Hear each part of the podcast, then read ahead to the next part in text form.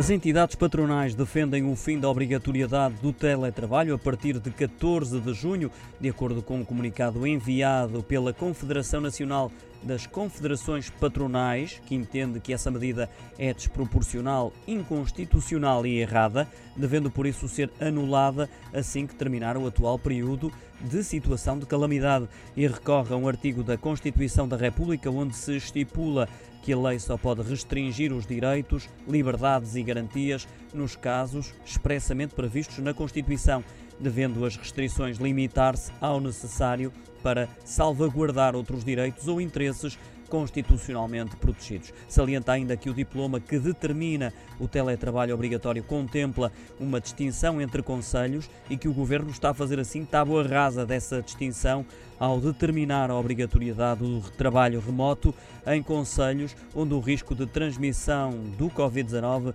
seja moderado, diminuto ou mesmo inexistente. Recordo que no final de maio o governo renovou o estado de calamidade e medidas como a obrigatoriedade do teletrabalho eh, vigoram em todo o país até 13 de junho.